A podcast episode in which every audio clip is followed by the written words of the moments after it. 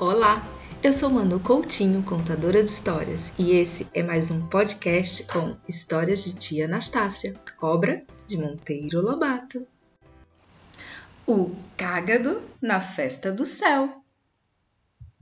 Certa vez, houve uma grande festa no céu, para a qual foram convidados os bichos da floresta. Todos se encaminharam para lá, e o cágado também, mas este era vagaroso demais, de modo que andava, andava e não chegava nunca. A festa era só de três dias e o cágado nada de chegar.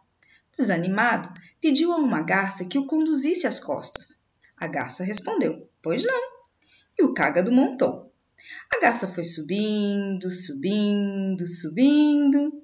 De vez em quando perguntava ao cágado se estava vendo a terra. Estou, sim, mas lá longe. E a garça subia mais e mais. E agora? Agora já não vejo o menor sinalzinho da terra. A garça, então, que era perversa, fez uma reviravolta no ar, desmontando o cágado, coitado. Começou a cair com velocidade cada vez maior e, enquanto caía, murmurava: se eu der escapar, léu, léu, léu, se eu der escapar, nunca mais ao céu me deixarei levar. Se eu der escapar, léu, léu, léu, se eu der escapar, nunca mais ao céu me deixarei levar. Nisto, avistou lá embaixo a terra, gritou: Arredai-vos, pedras e paus, senão eu vos esmagarei.